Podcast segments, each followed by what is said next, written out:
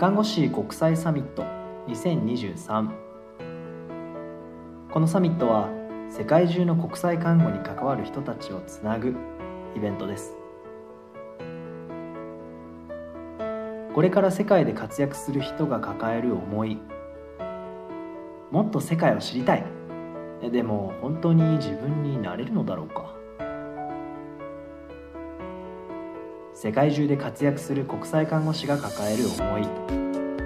世界にはどんな人たちがいるのだろうか。本当に私はここでこのままでいいのだろうか。目標努力達成ライフステージの変化そして迷い不安。あなたの持つ熱い思いをなたの持つ感性を強さを優しさをそしてあなた自身を。世界中の仲間たちとシェアしよう。それはきっと誰かにとっての希望になるから。それはきっと誰かにとっての癒しになる。一歩踏み出し始めたあなたの見ている世界。一歩踏み出したあなたしか知らない世界。さあサミットへ出かけよう。あなただけの新しい未来を見つけに行こう。その一歩があなたと世界をつなぐ。看護師国際サミット。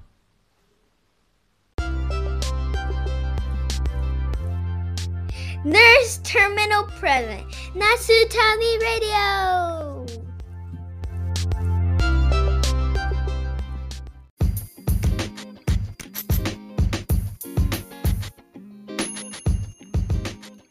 ナースターミナルプレゼンツナスタミラジオ皆さんこんにちは。フロリダで ICU の看護師をしているエミです。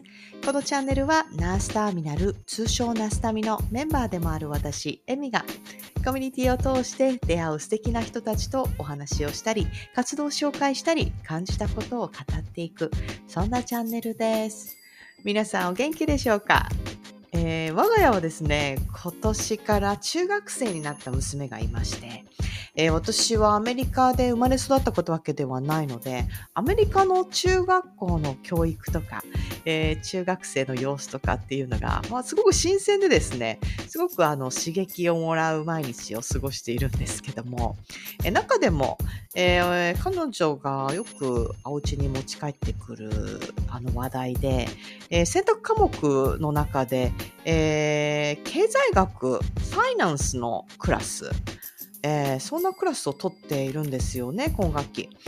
あの、そのクラスですごく面白くって、えー例えば一番最初に持って帰ってきた、えー宿題の内容が How does the decision affect our income? え私たちの意思決定が私たちの収入にどう収入にどう、えー影響するだろうかみたいな、まあ、そんな、えー疑問を投げかけられて私たちが意思決定をするために何が必要なんだろうかとか、えー将来的なその収入に影響するものって何なんだろうかとかなんかそのことを考えるみたいなことをしてるんですよね。すごく面白いと思いませんか？あのーその事業の最終的なプロジェクトっていうのがあのテレビのシャークタンクって見たことありますかね？あの多分アメリカのテレビ番組？ちょっとよくわからわからないんですけども。あの要は自分のアイディアとかサービスとかを、えー高値で売るとか投資をしてもらうためにはどんなプレゼンをしたらいいのかどんなベネフィットをつけたらいいのかとか、まあ、そんなことを、えーこう交渉するみたいな。まあ、そんなテレビ番組があるんですが、まあ、そんなような真似事を最終プロジェクトとして持っていくというような、まあ、そんな授業だったりするんですよね。あの、また日本での、まあ、社会とか、まあ、そういうあのね、あの、や、自分が覚えているその教育の姿とはちょっとアイデアが違うななんて思って、え面白いなと思って見ていて。で、本当につい最近、その、えー授業の宿題で持って帰ってきて、一生懸命彼女スライド作ってたんですよね。プレゼンの用意をしなきゃいけないから、ってスライド作っていて。えーその内容がですね、あの、自分が今なりたいと思ってる職業と、えー多分あのやったことある方いると思うんですが職業適性検査みたいな、まあ、コンピューターでなんかベースでやるあの自分が自分の興味とかえ自分のこうなん性格とかそんなことをちょっと、えーマッチングさせて、えー自分に一番合った職業適性職業というのは何なのかというのがこうコンピューターでこうデータとして出てくるみたいな、まあ、そんなことしたことある方いると思うんですが、私はね、ちなみにそれは、えー大学の時に初めてやった気がするんですけど、私はあの、第1位がペットのトリマーだったのを覚えてるんですけども、まあ、だからその職業になれというわけではなくて、あなたの適性は、えーあなたのに合ってる職業ってこんなのですよっていうのが、まあ、データとして出てくるという、まあ、そんなことを、えーその授業でやったようで、彼女の今やりたい職業というのがトラベルナースなんですね。あの、看護師というのはもう私の影響がどっぷりあると思うんですが、まあ、それに加えて、いろんなあの場所で、えートラベルしながら看護師したいな、みたいな、まあ、そんな、えーちょっと夢が今の時点ではあるようで。で、えっ、と、もう一つ、その彼女の、えーあの、適正検査で出てきた、その、まあ、上位に上がった彼女に合った職業というのがですね、Industrial Organizational Psychologist とかいう、まあ、そういう職業で、なんじゃそらっていう感じなんですけども、まあ、要は企業とかで、えーその、うん、企業を良くするための、まあ、心理学者というか、まあ、ちょっといろいろデータを集めて、こんな風にしたらいいんじゃないかとか、あのまあ、そんなことを分析するような心理学者とか、まあ、そんなのが適正として良いですよというふうに結果が出たようで、まあ、その授業の中でのそのそのプレゼンの内容というのはですねあのその自分がやりたい職業というのがどういう職業なのかどういうプロセスをとってなれるものなのかそして収入はどれぐらいなのかその仕事をする上での利点欠点みたいのを上げていくという、まあ、それを、えーその適正検査で、えー上位に上がったものというものを一つピックアップして、えーそれも同じように、えーデータを集めてそれをまあ比較をしてそしてそれをしまえた上で上で私はやっぱりどっちをやりたいかなっていう、まあ、そんな、えープレゼン内容という、まあ、その準備をしてたんですね。すごく面白いと思って。えーなんか彼女はね結局結論はやっぱりトラベルナースしたいなっていう感じで あの結論付けてたようですけども。あの自分がやりたいな将来こんなことをしたいなみたいな。そんなのってあの子供の頃ってなりたいなっていうのがあのね将来何になりたいの？みたいなことってよくあると思うんですけどもそこに至るまでのプロセスってただ思いだけじゃあの実現しないっていうのは大人になれば、まあ、誰もがぶち当たる壁であってそれをあの思い描いたことを実現した人っていうのはそのプロセスそのデータ集めとかあの情報集めとか作戦を立てるプロセスとかが上手にできた人っていうことだと思うんですよね。まあ、それをうまく練習としてアイディアとして提供しているという、まあ、その今のその中学校のあの、ね、娘が今やってることってすごい意味があるななんて思いつつ、えー感じて今最近過ごしています。えーそんな私、エミがフロリダからお届けするナスタミラジオですが、えー今回でナスタミラジオ57回になります。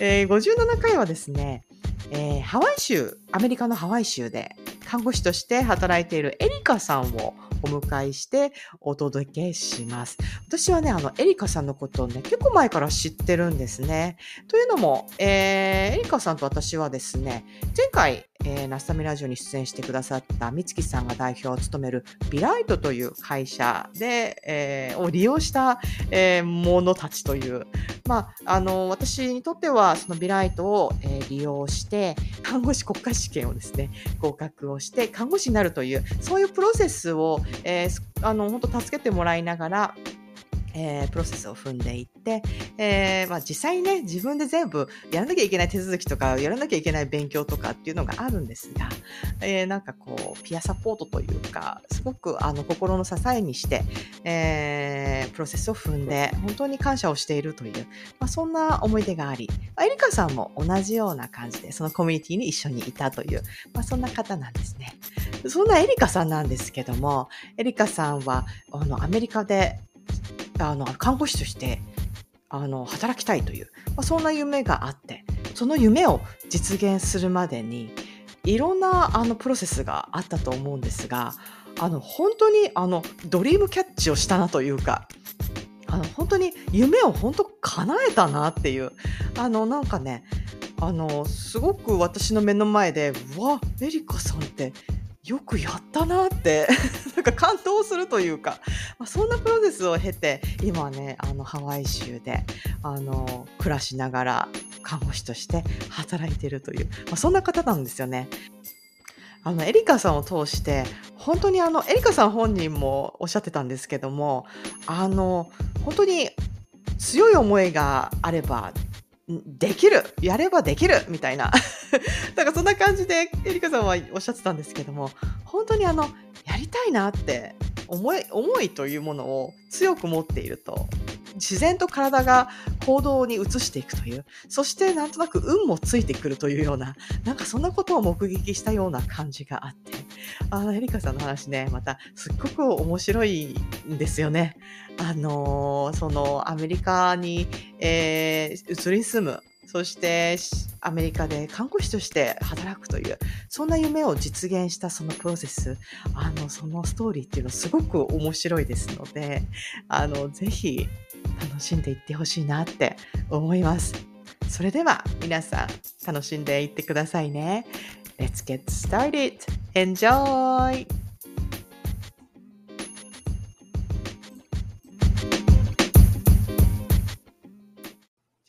ださいね。私はなぜ今日はオレンジなんでしょうか？いつもこんなオレンジじゃないですけ めちゃくちゃオレンジですけど、ど。今日あれはなんかちょっと、え、どういう？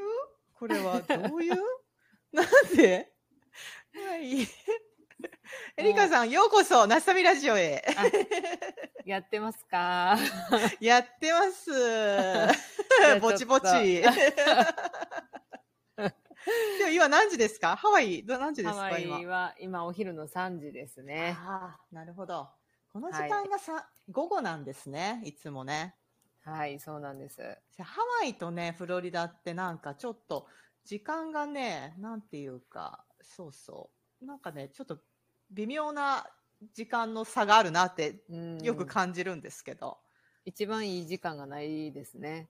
そうですね、多分、うーんハワイのお昼、まあでも朝、朝方になると、こっちの午前、あ、違う、夜、結構遅い時間とか、なんかそんな感じになっちゃうのかな。うん。まあ、そんな感じでやってるんですけど。エリカさん、今日、仕事でした、仕事ではなかった？今日はあの、ピラティスのレッスンがありまして。そうですよはい。ね、ピラティスもやって。あれ、はいどっか病院かなんかでも働いてんでしたっけ？その他に。そうですね、病院、病院と、うん病院とかクリニックと、日系のクリニックと、うんあと、介護の方をやってます。ああ、なるほど。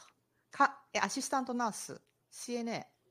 えっと、クリニックの方はもうんう最近、あの、N クレックス通ったので、うん。RN として働いてて、もう働いてるんですか？はい、そうなんです。わあ。早いですね。なんか、このいやいや、プロセスが。いやでも、いやいやいや、でも、あの、うん今、絶賛就職活動中で、先週から始めました。えー、すごい。いや、今日ね、エリカさん、エンクレックス合格おめでとうを、まあ、ただただしたくて、私はお呼びをしたんですけれども。いや、もう、では、就職して、え、クリニックで何してるんですか ?RN って、どんなお仕事内容なんですか？まあでも本当に、あの、本当にクリニックなので、その何かの大大きい処置をするとかもそういうのもなくて、しても点滴とか、ワクチンとか、あえー。そういうようなことですね。なんかチェックアップとかで来る人とか、あまあ、慢性的に何か必要な人の対応をするという感じ。そうです。へー日系クリニックなので、うん。本当に9.95%はもう日本人で、あそんなに日本人、やっぱハワイって日本人多いんすね、じゃあ。めちゃくちゃ多いです。でも、本当にいそ忙しいというか、本当にすごい人数がうん。来ます。え住んでる人ってことですか？観光の人とかも？住んでる人がもう8割、2割は観光客って感じですかね。へえ。いや、なんで全然違いますね。同じアメリカでも。本当ですね。いや、日本人の人に出会ったら、なんかもう、ただ、ただ、もう感動して、急にお友達になるみたいな、そういう世界で私はいますけど、全然。来る人が日本人が、ね、もうなんかっていうのは、まあでもそういう意味では、ハワイはやっぱちょっと、仕事をこう海外でしやすいっていう感覚が、やっぱどしどっち、どっちかっていうとあるんですかね？行きやすいっていうか。そうですね。旅行者とかは結うんね、やっぱり日本語が通じるのと、やっぱり医療機関、もし何かあった時、うん。その、手術とかではなければ、こういうちっちゃいクリニックで、うん日本語の先生が見てくれるので、やっぱりそこは安心できるのかなとは思いまあすね。あ、先生も日本人ってことか。そうなんです。えーえ、じゃあ、その中での、クリニックの中での使用言語も日本語っていそうですう感じ。ねあえー、あ、なんかちょっと不思議な世界かも。そうなんですよ。でも、、やっぱりカルテとか、うん紹介状とかは全部英語じゃないといけないので、はいはいはいはいそういうのは英語。でも喋る。言葉は日本語じゃあ、もし、いう。うん、万が一、こう、例えば、少し、ちょっと、あ、ちょっと違う病院に転送した方がいいなとか、そういうのがあったとしたら、やっぱ英語でそっちの側に申し送りをしたりとか、しなきゃいけないことがあるみたいな。ない。ない。ほど ない。ほぼない。ほぼないというかもう、うんあの、そういう場合はもうんう、救急車で行ってもらうので、うドクターが電話する。基本、あ基本的になんか皮膚が荒れてて、ーはいはいはいは。ないんかちょっと、あさってとか予約取れる日に行きますのリファーラルはもうファックスなので、はい。もう、はい。全然英語喋らなくて、へーなので脱出計画、あ脱出したい。脱えじゃあ、エリカ。さん的にはど、どんな感じのところで就職を狙ってるんですか？今の時点では。今の時点で、うん。私はまだ一社しかアプライしてないんですけど、はい。あの、アージェントケアに行きたくて、ああ、なるほどね。はい。で、はい。私的に、私はずっと、慢性期もやってましたけど、急性期が好きで、急性期にずっといたので、うん ICU にいたので、あ、そうなんですね。先輩だそうなんで。す。いやいや、せ いや先輩ですよ。どの時点での先輩？おいや ICU の看護。私は、私も、私の頭の中には ICU 看護しかないですから。もう誰か教えてっていつも思いながら日々生きてますから。ええそうなので、そのやっぱ急性期に行きたい。でも、やっぱり自分の英語力っていうのが、うん。もう本当にずっと日本語を使って働いてるので、うん自信がないっていうところで、はいはいはい自分が、その、行け、行きたいところっていうのが、アージェントケアだったら、うん。あの、ドクターもいてるし、うん。あんまりそのテンポが速い展展開のアージェントケアじゃなくて、歩いて来れるはいアージェントケアに、なるほど、なるほど、なるほど。なんかあっても、うん。Could you say again とかちょっと、なんて言ったって聞けるような環境、はいはいはいはいはいはいはい。ER やった、ら、うん。なんてとかちょっと聞き直されへんけど、確かに確かに確かに。うんうん。っっていうところで一度働きたいなと思っていて、まあでもやはりハワイはやっぱり厳しいので、まあ、うん。アメリカ全体的にそうかもしれないですけど、やっぱりつながりがないと入りにくいっていうのはあ聞いたので、なるほどね。リファレンスが。あでも今のところで、まあ経験を積んでるっていうのは、まあプラスはプラスですよね、きっとね。うん私なんか今の病院に、まあ最初アシスタントナースで入りましたけど、最初の最初のリファレンスなんて私仕事もしたことなかったので、アメリカで。あのーその時にちょこっとお手伝いみたいな感じでバイトしてた、日本料理屋の、あのーオーナーにリファレンスになってもらって、今の病院就職してるんですよ、ね。すごい、すごいジャンプアップですね。そうそうそう。いや、本当に、あの、日本で働いてた時の、あの、ちょっと英語ができるドクターに、うんうんあの、一応、本当、Facebook かなんかで繋がってる人に、あの、一応、リファレンスとして、あの、ちょっと名前を書きたいんだけど、私が看護師だっていう、あの、経歴が必要だと思ったから、なので、連絡をして、もしかしたら電話が行くかもしれないみたいな。まあでも結局ね、病院側もそんな、あの、めんどくさいことはせずに、とりあえず、私っていう人が本当に存在するのかとか、名前が合ってるのかとか、まあどんな人なのかとか、信用できるのか、みたいなところを、まあ多分知りたかったってことかな、みたいな感じで、うん結局そう、日本食屋のオーナーに、あ、エミ、いい子だよって言っといたよ、みたいな、そんな感じの リファレンスで。でもそれね、リファレンスで必ず必要ですもんね、アメリカで就職するときはね。ね。そんなんでも。はい。そっかうんそっか。その初めての就職活動に右往左往しております。ああ、ですよね。でもね、はい忘れた頃にね、なんか返事来たりするんでね、あれってね。ねなんか、私も何個か病院にこだわって、あの、アプライしたんですけど、本当にたまたま今のところがスッと拾ってくれた感じがあったんですけど、あの、本当に忘れた頃に、本当は一番行きたかった場所から連絡が来て、もう仕事を始めてる頃で、ええ仕事始めたんで、みたいな感じで。うんまあ、ご縁ですよね。うんそうですよね。その時のイタイミングです。ね、なんか本当難しいなと思います。その日本だったら大体うん。4月から就職っていう、その、あなんかスタートラインンが大体あるじゃないですか。はい、はい、はい、はい。そこがやっぱりこっちはないので、うん。相手がいつから望んでるのかっていうところも見えない。あ多分いなく、多分産休とか。でいなくなるから募集をかけてるんだろうけけれども、うんうんね、どの、向こうからしたら今じゃないみたいな感じで思ってるかもしれないし、確かに。もうね、私、私はすごい日本人だから、今働いてるところもいつまで働けるっていうのとかも聞かれるので、なんかすごい、ああなんかいつかなと思って、ちょっと そわそわしちゃっーいて。や、でもこっち2週間ノーティスじゃないですか？2 weeks ノーティスで、はい、さよならって帰る人、なんか出ちゃう人いるから。いやそうなんですけど、やっぱジャパニーズ、ソウルが ちょっと抜わけなくて。かります、わかります。しかもね、日系になっちゃうとね、やっぱね、うんちょっとね、あうんのいやそうなんていうか、礼儀的なものもね、ちょっと変わ気使うところはあるかもしれないいや、そうなんでですよ。なんかその、言うた手前、就職全然決まらんのもはずいし。私ちょっともう行くかもしれない、そろそろみたいなのを いやいや3、4年続けるみたいな。いや、めっちゃはずいなと思って、まだ就活してからまだ2週間経ってないですけど、うんうんうんはずいなと思って、全然連絡けえへんやと思って。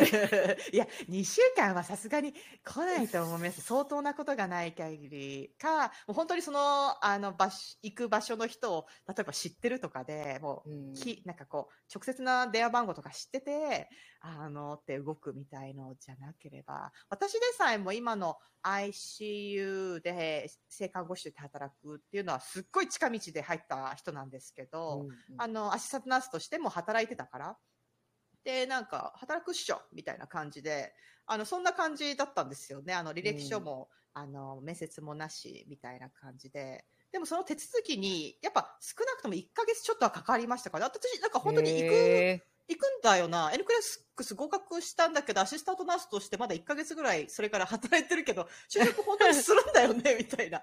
その期間っていうのはやっぱ、こなんていうかね、多分プロセスのこのスピードっていうのが、やっぱアメリカならではでちょっとね、ゆっくりな部分もあったりとかするので、ーねなんかちょっとね、ね、違うくて、うんそうなんですよ、もう。またね一日何回メールをこう、こう、クリクリってやってるのかわかんないですけど、あれ確かにって。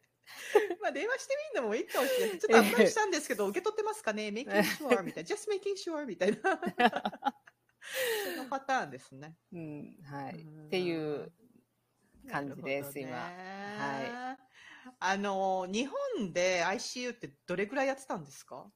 日本で、ICU は5年ぐらいですかね。もうその頃から海外目指していたって感じ？その、その頃というよりかは、その海外志望っていうのは高校ぐらいから思っていて、へえ、そうなんだ。そう、どっか行きたいなって、なんかすごい真面目な話になりますけど、うん。真面目な話？真面目な話になりますけど、う。んでオーストラリアに留学を本当にちょっとだけ行ってた時に、うん女子校だったんですけど、あの、黒人の、もう明らかに全然、なんかちょっと違う感じの集団のグループがいてたんですよ。はいはいはいはいはい。で、私全然英語もわかんないし、うん。で、その子たちも英語なんか拙い感じで、うん。で、仲間になるじゃないですか、拙い者同士。はいはいはいはい。そう。うんうんうんうん。で、んあれなん、なんでそんな英語喋れないのって聞いてたら、いやいや、アフリカから来たんやで、みたいな感じで、うん。えー、ってなって、ど、ど、えー、あれ？みたいな、なんか、なんかちょっとちゃうなと思って、聞いていったら、そのスーダンの内戦中で、家家族全員失った者同士がひっついて、はい難民キャンプからレスキューされてきたっていうのを聞いて、て、なんか、ステータスちゃうなと思って。はいはい。なんかはいはい。どちらかというと、私は行きたくてお金出してもらってきたけど、うん。そう、彼女たちは、家族を失ったものも全員いなくなって、誰もその人がいてないっていう質問同士をスティックして一緒に来るっていうことをされて、あれと思って。でも話聞いてても、スーダンのことを恨んでるわけじゃなくて、最終的には帰りたいとか言って、私日本に帰りたいなんか全然思ってなかったのに、あんだけ平和な国なはずなのに、なぜ私は帰りたくないんだろうみたいな。ブクブク太って。はいはいはいはい。で、その時になんか自分でできることないかなと思った時に、うんうんうんなんかわかんないですけど、看護師っていうのがポッと浮かんできて、あえー、あその頃は別に看護師とかそういうんじゃなくて、そうですね。ん語学留学っていうう感じで行ったっていう？はいへえ。うんうんうん、で、なんか急に、えなんかそういう国際的に働く看護師になりたいなって思い出してうー、んで、も、その、アメリカとか日本、まずは日本アメリカで看護師取ったら、これは絶対早いなと思ったんですけど、もう費用がそんななんかもう、うんそんなんもうメンタも飛び出すっていう感じだったんで、弟もいてるし、もう無理だなと思って、うん。でとりあえず日本のあの国際看護を売りにしているところ大学に行って。はいはいはいはいはいはい。行ってで、まあ、その時に JICA の研修に行ったりとか、まあ、そこそこでもちょっと国際看護にちょっと携わりたいなと思ってたんですけど、まあ、でもやっぱり助け人を助けるためにはやっぱ技術が必要だし、っうん。うん。うん。ていうのを目の当たりにして、うん。まあ、とりあえず一回就職しようかっていうので日本で就職してではいはいはいはい。のなりのらりくらりと 好きな旅行をしながら看護師をやりはいはいはいはいはい。でもやっぱりもうなんか看護師って10年ってうん、10年目ってちょちょっとしたステップアップじゃないですけどそろそろ不長さんとか主任さんとか話が出てくるのにうん私はこの病院で主任とか圧勝とかなりたくないなと思ってはいはいはいはい。でもこれでずっとマンネリ化してやっていくんかなと思った時にうん。いや私旅行好きやしうん。アメリカで看護師やりたいなやっぱりって思い出して調べてうん。はい。今日今ここにいます すごいですね。調べてここに来れたんだからすごいですよね。やったらできるいや、やったらできた本当に。いや、すごいドリームキャッチをしたっていうか、あれ、だって、アメリカに来るっていうのも、あなんでアメリカだったんですか？そもそも。アメリカが良かったんですか？ちょそもそもうん。まあいろんなところ旅行に行ってヨーロッパ以外はほとんどまあ旅行に行ってるんですけど、へでその時になんかハワイハワイはなんかちょっとうさんくさいなと思ってたんですよ。うんなんかハワイってなんか日本人みんな好きやし、ーはい、ちょっとね、奥になんか、なんかそう、なんかうんみんな行くとこ行きたないわと思ってたんですはいけど、はいはいはいはいはいはい。まあ行く機会があってすごく安かったし、まあ行ってみようかなと思ったらなんかめっちゃ好きになって、えー、何が、何がそんな魅力なんですか？ハワイ私もう行ったことなくて。あ、もう来てください。行ったらわかる？っていう系？行ったらわかりますよ。私ももうほんまうさんくさいなと思ってたんですよ。もうみんなハワイハワイ言うて、うさんくさいと思ってたけど。そっか、なんですかね、雰囲気とか、そういう感じなんですかね？人？うーんまあ、ひひ人は旅行ではあんまりつかめなかったんですけど、うんうんうんうんなんかやっぱり海と、うん。海と都会と山が全部融合しているといううん。か、ああ、なるほどね。なんか田田舎独特のものも残しながら、便利でもあり、はいっていう、その、なんかすぐそばに自然がある都会。っていうそうなんでね。海と、まあ、便、ある程度便利さみたいな、フロリダも同じは同じなんですけど、まあ、山はないんすよねっていう、まあ、そういう感じはあるんですけど、私、フロリダに結構長い方住んでますけど、フロリダすっごいよ住んでみなよって私はまあ言え、言う感じじゃないんですよ。全然。おすすめそう。みたいな、遠いしさ、みたいな、あんまり安全じゃないしさ、とか。なんで、ハワイの人ってみんなハワイす、もうめちゃめちゃ好きじゃないですか。なんか、そ,、れってすごい。い魅力がすごく詰まってんだろうなって、なんかよく思うんですけど。いや、うん本当に、ぜひね。いや、行きたい、行きたい、そう、行きたいんですけどね。はい。まあ、なあと、年齢層問わず来れるっていうのがやっぱりいいか。なと思います。その、若い子だけが楽しむわけでもなくて、うん。本当に、なんか車椅子をして来うんる日本の観光客とかいてるんですよ。その、歩けなくてとかっていう意味で、はいおじいちゃん、はいおばあちゃんになって、はいなんか親子三代で、その家族三代で来れる旅行っていうか、うんうんうんまあ、日本からは行きやすいうんは行きやすいんですかね、もしかするとね、そういう感じで言うと。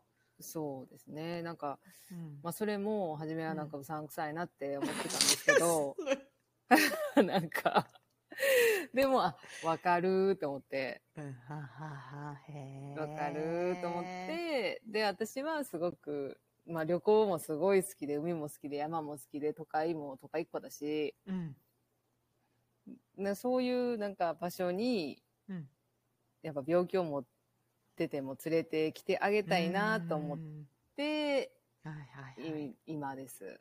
まだまだまだこの夢は叶えられないですけど、まだうん全然英語もあれだし、その、うんアメリカの医療も全然分かってないので、うんまだまだ。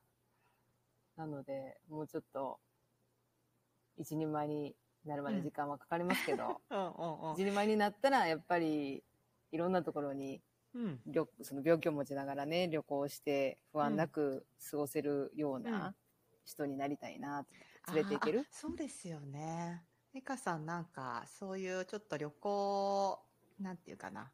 なんていうでしたっけ？エージェントじゃないけど、そんなことも、なんか、夢があるみたいなことを言ってたの聞いたことあります。ありました？はい。しっかり私残しといてください、それ。しっかり覚えて誰かに伝えてくださいよ、それ。大きくしていきますから。そうですね。いや、それはね、私はすごく、まあ私の個人的なことで言うと、あの、私フロリダなんかにいるじゃないですか。あの、直通便はないわけですよ。うんで、私の例えば母が来たいと言っても、めちゃめちゃハードルが高いわけですよね。だから、本当の乗り継ぎまで、あの、ちょっと一緒に行ったりとか、誰か一緒に来てくれるといいなとか、なんかもうそういう思いだし、なんかやっぱ年が取るにつれて、もう諦めですよね。もうここには来れない、しょうがないみたいな。うんでもなんか、それがもうちょっとね、あの、なんかの方法で叶えられたら、あの、別に旅行目的ではなくて、本当に孫に会いたいとか、うんなんか、それ、もしくは、まあ私の子供が日本に行くっていうのの安心材料としてとか、まあうんいろいろ、あの、なんか夢は広がりますよね。そんなことを、なんか手掛けてくれる人が、信頼できる人、ねしかも私の中でいたらって思いますけど。そすね。その、やっぱり知識があるっていうところはやっぱり強いので、うん。まあ、あと信頼信頼、そういうふうに知り合い、ちょっとでも知ってたらやっぱり信頼度が高いし、確かに確かに。それはねすごく思います。ビッグドリームですけど。ビッグドリーム。でも、でも、でも、アメリカに来るっていうのも、あれ、エリカさんって抽選通った人ですよね。そうですよ。あれすごいですよね。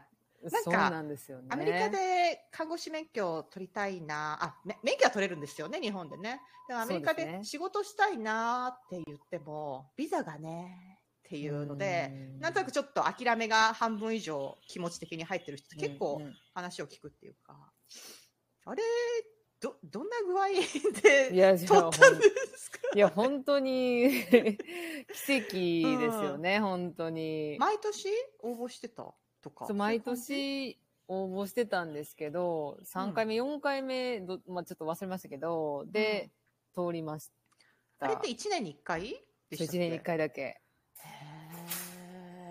ーで、応募するのはただ？無料。申請すればいいだけ？そう、申請すればいいだけ。で、なんか毎年、年、あの、要項こが変わるっていうか、なんか応募できる国とかが変わったりするんですよ。まああ日本は外れたことないんですけど、うん。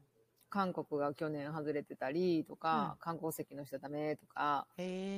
パスポート持ってないとダメとか、はいはいはいはいはい。でも今年はパスポートなくても行けたみたいなんですけど、へー、なんかそういうのが、まあありますけど、はい、毎年、だから大体100、えー、100、100人ぐらい？日本、日本人で100人とかじゃないですか。日本人で100人ぐらいはい取る？当たあ当たる、当たる当たる、というか、行ける、実際に行ける。へえ。あ、けああ、そうなんですね。はへえ。え、じゃあ、なんかウェブサイトみたいなところに行って、アメリカのなんかちょっとガバメント的なウェブサイトに行って、はい申請をして、申請をして、本当抽選？なんか選考があるんですかね？いやー、なんか噂によると、うんそういう大学出てたり、学校の先生だったり、そういう職業を入れる欄があるから、はいはいはいはいはい。そこで分けられてんちゃうかって言われてますけど、なるほどそんなん分かんないですよ。ははははははは。まあ、確かに、アメリカ側的には、働いてね、あの、なんていうか、働かないつもりで来る人って結構いるんで、移民者で、あの、うんアメリカって。本当に、あの、いろいろ事情はあると思いますけど、でも、本当に、あの、なんていうかな、私から言う厳しい言い方ですると、あの、本当にアメリカに来れば食べれる、なんかや、なんとかしてくれるみたいなモチベーションでいる移民者の人って結構いたりとかして、私は結構そういうのを見ながらフラストレーションを感じて生きてきたタイプなんですけど、でも受け入れる側としては、やっぱタクスをね、あの、それの人たちに使わなきゃいけないんで、考えたらある程度ね、教育レベルがあって、何か成し遂げようとして、アメリカのうんためになるというか、人を入れたいですよね、抽選とね、はいえ。いや、本当に。うんまあ、なの、で、あの、ベースラインとして高卒じゃないと応募できないんですよ。なるほど。うーん。で、なんかじゃああれですか、証明書みたいのを一緒に提出しなきゃいけないんですか？えっと、抽選が、抽選の応募自体が、毎年10月ぐらいに、10はい月ぐらい締め切りであるんですけど、うん。その時に、もうそのベースの、あの、インフォメーションを入れるんですけど、そこで間違った情報を入れたら、もし当たったとしても、うん無効ですよっていう文面がもちろん書かれていて、はいはいはい。で、抽選自体の発表が、その、半年後の6、うん5月、うん5月ぐらい、ゴールデンウィークぐらいに発表があるんですけど、それはいもはい教えてくれないんですよ。へえ。当たりましたよとかじゃなくて、自分でサイトを見に行く。へえ。そうなんだ。でなので、宝くじと一緒で、はいはいはいはいはいはい。売り場に行かい。ないと教えてくれ、まあ新聞見るか、うんまあネット見るか、うん自分であ足を運ばないと教えてくれる。へー面白い。そうなんですね。じゃあそ、じゃあ、取ったって言ったところから、じゃあそこから手続きを始めていくみたいな。なそうはい、そうなんですけど、うんそれもうん。当たりましたよって、もし、あの、もしっていうか、当たりましたよって出るんですけど、うん。もうその時点でうん番号が振られてるんですよね。当た当たった当選番号。うん。まあ簡単に言うと、1から100まで順番つけられてて、おーでも、これ当たった権利があるだけで、あるだけで、うん。あの、20え18歳以下の子供がいる人って、うん。子供も一緒にグリーンカード取れますし、奥さんもグリーンカード取れる権利があるんですね。まあ、簡単に言うとアメリカが100人しか枠用意してないですよ。でもあなたた一番の人が大人大家族で8人だったとしたら、はいはいはい。もう8枚グリーンカーードも発行しちゃうので、ド。はい。受付番号2番の人は、はい。まあ1人だったらいいですけど、はい100人の枠の中ではい。家族が多前の人が多かったら多かったで、もう後ろはもうカット、はいはいはいカットはいはいはいはいはいはい。になるので、うん。その前の人がうん。その断ってくれたり、ヘマしてくれたらいいですけど、うん10人家族とか20人家族だったらもう。回ってこないんですよね。へえ。あ、す、すっうんごいもうストレス、順番待ちしなきゃいけないってことか。そうなんですよ。私、結構後ろだったんで、うん、その1から100で言うと私90、90番ぐらいだったんで。はいはいはいはいはいはいはい、はい、毎、毎月その番号が言われるんです。はい、今日は受付番号1番から10番の人ご案内します。はいはいはいはいはい。で、その次は、うん、あ11番から15番までです。すいません、みたいな。おいおい、回ってくんなさいよ、と思って。おいおいってなって。う ん勘弁してくれみたいな。いや、それすごいですね。えー、じゃあ当たったら絶対ではないっていう。そうなんですよ。へードキド。キ。ドキドキ。本当宝くじですね。本当にもう、もうめちゃくちゃ私は本当に奇跡の番号だったので、もう本当に後ろで、うん、うん。あの、トランプだったら無理だった数字。はいはいはいはいはいはいはい。トランプさんはすいごい移民をそうですよね。嫌ってたので、嫌ってるからね。もうできたらもう最小限でっていう感じなので、うん本当に私バイデンさんに変わっうんた年で。すごい門を開く、ひ広く広いてく、広げてくれたんですよ。うんあの、コロナで、はい多分。失業者がすごく多くって、はいとりあえず猫の手も借りたいみたいな感じで、うん。どんどん入れようってしてくれたはんで、いはいはいはいはい。なんかそれちょっと感じてた部分ありました。最近なんかあんまりですけどね。なんか、これ私、こっちで仕事まだしてない、あ、アシスタントナースの実態か、あのコロナのすごい始まってやばいぞみたいになった時期、うんあの CGFNS から直接連絡が来たんですよね。なんか、えーなんて仕事しませんか？看護師として。つって。まだ手続き終わってないんだけどって思いながら、やれちゃう感じ？みたいな。結局なんかそこまでいかなかったんですけど、あの、今、あの、その免許のステータスどうですか？みたいな。なんかそういう感じだったんですけど、なんかニューヨークとかで働きませんか？みたいな。なんか、そういう、うん、時期があったんですよね。なので、あの手この手でリクルートしたかったっていうね、その、なんか政治の波みたいのが影響してきますよね。きっといや、ね。本当に。で、うん。うんうん私と同じ年に当たった人が、うん。看護師さん結構多かったみたいで、うんだからそういうのもあるんかなと思っいやそうてか。もしれないですね。確実に。そうだ。やっぱアメリカって、あの手 この手でやっぱいろいろ調べはるかはら、なんか Facebook とか見られたりするっていうか、っていうかそのフォフォームに書くとこがあるんですよ。あ、Facebook のアドレス教えなさいみたいな。SNS す。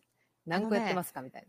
私はそれ入れたことないですけど、こっちの履歴書のフォームっていうかテンプレートみたいので、今、そういう SNS をこうちょっともう添付するっていうの結構履歴書のそへの中で結構ああるあるというか、そういうビジネへスを展開してる人って多いじゃないですか、うん SNS を。あの、自分のお友達のつながりっていう人も、まあ、いっぱいいると思いますけど、最近の SNS の使い方って結構ビジネスフィールドだったりして、あの、テンプレートなんかいいのないかな、履歴書書くのにって、検索、こっちのなんか、あの、サイトとかで調べると、結構、その、ちゃんと自分の住所とか、そこの欄に、そう、あの、SNS のアドレスを入れるっていう場所が、もう確保されてるテンプレートが結構あって、そういう世界なんだなって思いますよね。確かに。確かに。でも、素性一番わかりますもんね。多確か分。どに。んだけ言ってても。大体見ればこの人どういう感じなのかなってバレちゃうみたいな。そうですよそれはありね。ますもんね。まあ、ねいい、いい目の付けどころかもしれないですねうん。日本もそれ導入すべきかもしれないですね。そうですよね。一番素性がちょっとバレやすいっていうか、いくらね、あの、活字でちょっといいこと言っても、ちょっとバレたらまずいことがそこに潜んでいるかもし本当れない。にね、なんか、ね、なんかワクチン反対とか書いてたりしたら、あやばいやばいやばい、え、それ売ってくれへんかもしれへんってなるし確か。マイクロチップね待っているとか、なんか、ハッシュタグつけてたら、怖い怖い怖い怖いそ、そっちか、そっちか、そっちかってなる。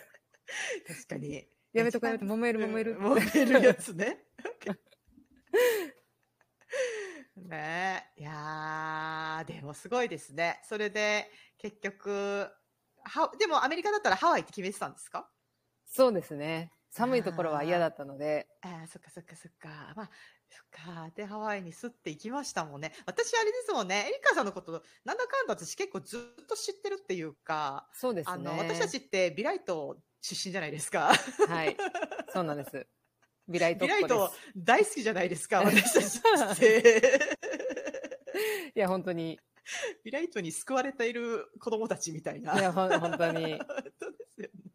本当に。本当に。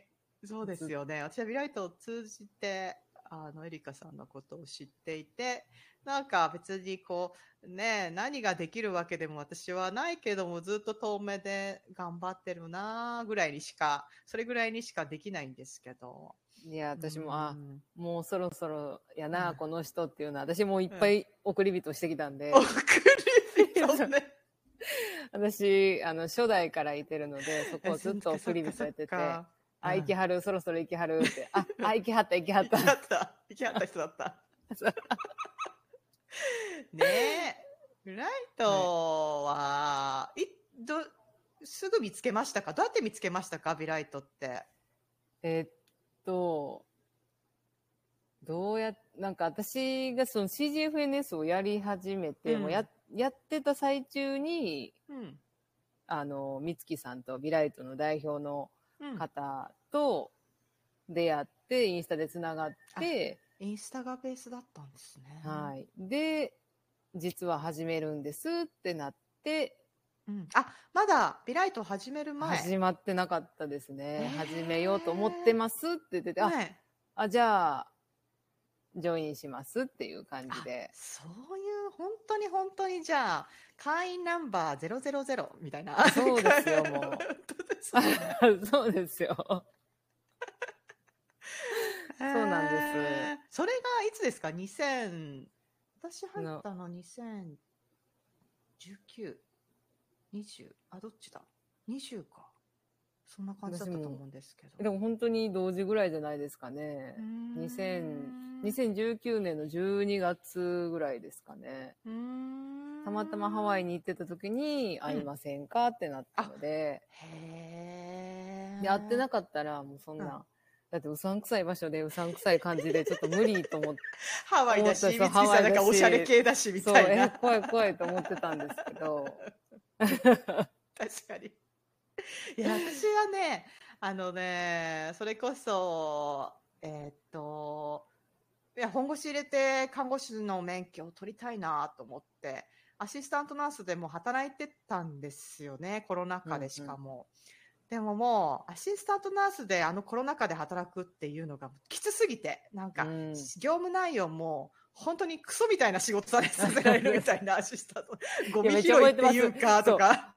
そう、ゴミ、なんか言ってたの覚えてるのがうん、なんかゴミ、段ボール、もう、段ボールのうん。天井がもうそこまで来てんのに、その上にどんどんどんどん起き上がって、起き上がって詰めんの誰やと思ってんねん言うて。ほんとほんとほんとほんとなんか、手袋さ、空だったらさ、捨てて、少なくとも捨てれればいいのにさ、なんか、こう、手袋のところに手突っ込んだら、空かよ、また、みたいな、なんかそういうなんか、クソみたいな。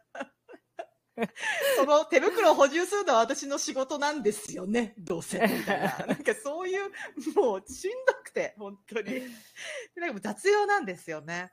でもあれの経験がすごく生きてはいるので、本当に、あの、糧になったなって今思うんですけど、あの頃はやっぱ、このままじゃダメだ、みたいな、なんかそういう時期でもあって、うーん性看護師、なんとなくこう進めていたのが、やっぱ、自分がやってることが合ってるって思えないじゃないですか、あの手続き、CGFNS の、あの、看護師免許を日本からアメリカに移行するっていう、あの手続きも、なんかもう見えなさすぎて、うん。なんかその、さっきのあの、あの仕事のアプライじゃないけど、アプライしたけど、ちゃんと受け取ってんのかな、本当にとか、なんか届いてんのかなとか、自分がやった、入力したところ、本当に間違ってなかったかなとか、うんなん、かもう不安でしかなくてうんっていう、自分がやってることを合ってるって誰かに言ってほしいみたいな、なんかそういう感じ。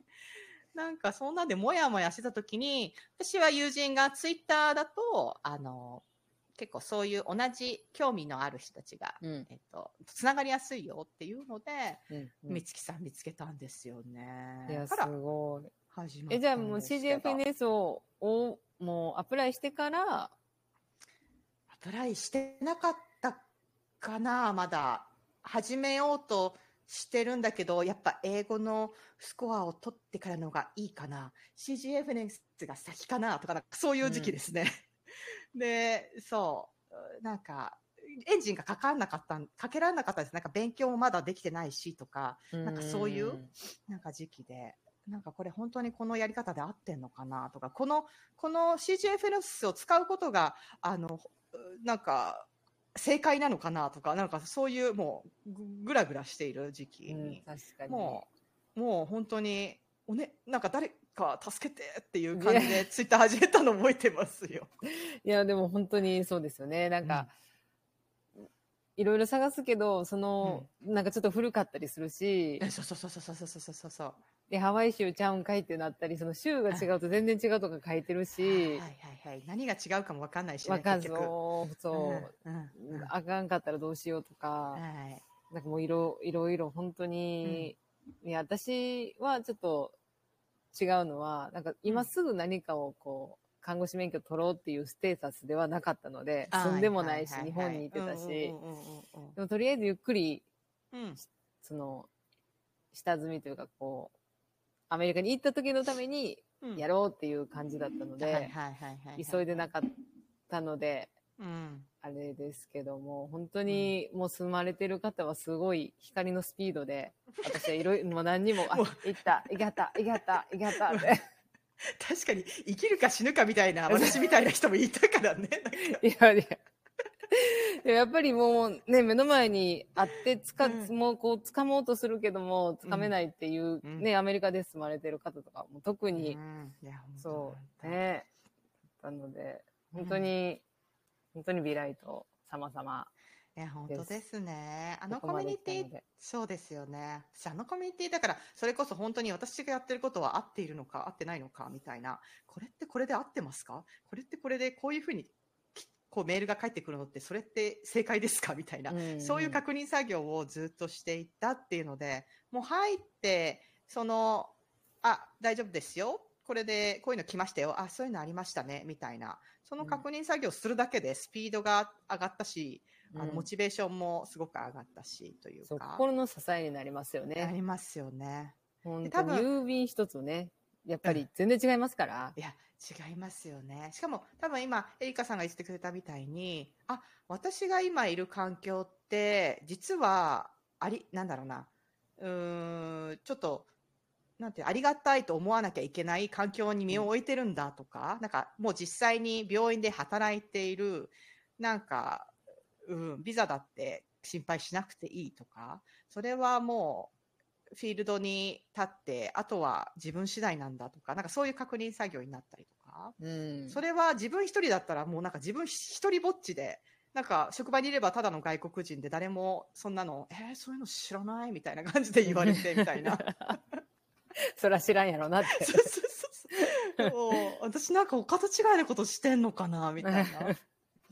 本当に心の支えでもあり、うんなんか少し進むと、なんか自分がお姉ちゃんになった気持ちで、あそういうのあったよ、みたいな。いやいやいや、本当本当本当そうそう結構通ってきた道みたいな、ね、いや、ありますよね、プロセス的にね。うんうん。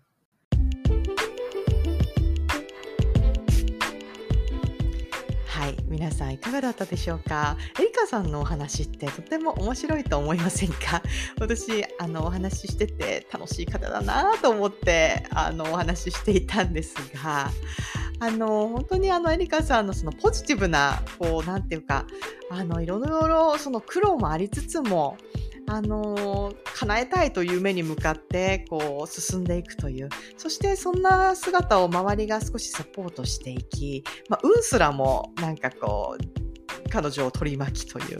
なんかそんな姿っていうのはやっぱ素敵だったなと。あのなんかそんな話を聞いたことを思い出しながら振り返っていました。エリカさんこのね、お話しした時に、いろんな話を他にもしていただいてるんですよね。エルクレックスのお勉強の話とか、あの、他にもいろんな話していただいていて、えー、今後、また少し時期を見て、またエリカさん会あの配信する予定になっていますので、どうぞお楽しみに。そしてエリカさん、多分ナスタミラジオにちょこちょこ顔を出す人になるんじゃないかなって、私はちょっと、えー、期待しております。エリカさん待ってます。また遊びに来てくださいね。えー、今回のナスタミラジオはここまでになります。次回まで皆さん元気に過ごしてくださいね。次回もまた素敵な方が登場する予定になっています。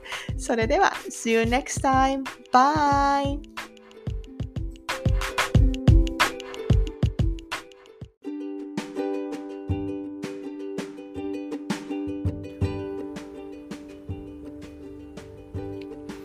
本日のナスタミラジオはここまで。この番組では皆様からのメッセージを募集しています。メールアドレスはアルファベットで、ナスタミラジオ、アットマーク gmail.com、ナスタミラジオ、アットマーク gmail.com。概要欄にも貼ってあるので、皆さんどしどしご意見、ご感想教えてください。それではまた次回お会いしましょう。バイバーイ。